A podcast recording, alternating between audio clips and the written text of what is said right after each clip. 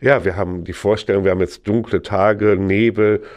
und haben gar nicht das Gefühl, wir haben gar nicht die Sonnenstärke wie im Sommer. Aber das unterschätzen wir. Bedeutet gerade auch in unseren Regionen, wenn wir das Winterwetter ausnutzen wollen, fahren vielleicht auch in Höhen von 1000 Meter oder auch schon niedriger und sitzen dann in der Wintersonne, die reflektiert vielleicht auch noch über dem Schnee und in dem Fall brauchen wir auch auf jeden Fall einen Sonnenschutz. Das bedeutet Sonnencreme mit UVA und UVB. Schutz auf jeden Fall gegen die Strahlen, das dürfen wir nicht unterschätzen, weil wir sind dann auch von der Pigmentierung sind wir eigentlich in so einem Wintermodus, wir sind in der Dunkelheit und plötzlich sitzen wir wirklich in der intensiven Sonnenstrahlung und das bedeutet wirklich gerade natürlich dann um die Jahreszeit Gesicht und die freien Körperstellen dann entsprechend auch einzucremen. Bedeutet aber auch,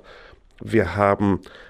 in jeglicher Form, gerade die Reflexion, wenn wir jetzt Schnee haben und die Sonne steht ganz tief, natürlich auch, dass wir unsere Augen schützen, weil wir haben wirklich, wir kennen die Begriffe wie Schneeblindheit, also wirklich durch Reflexion, das ist auch nicht nur in den Alpen,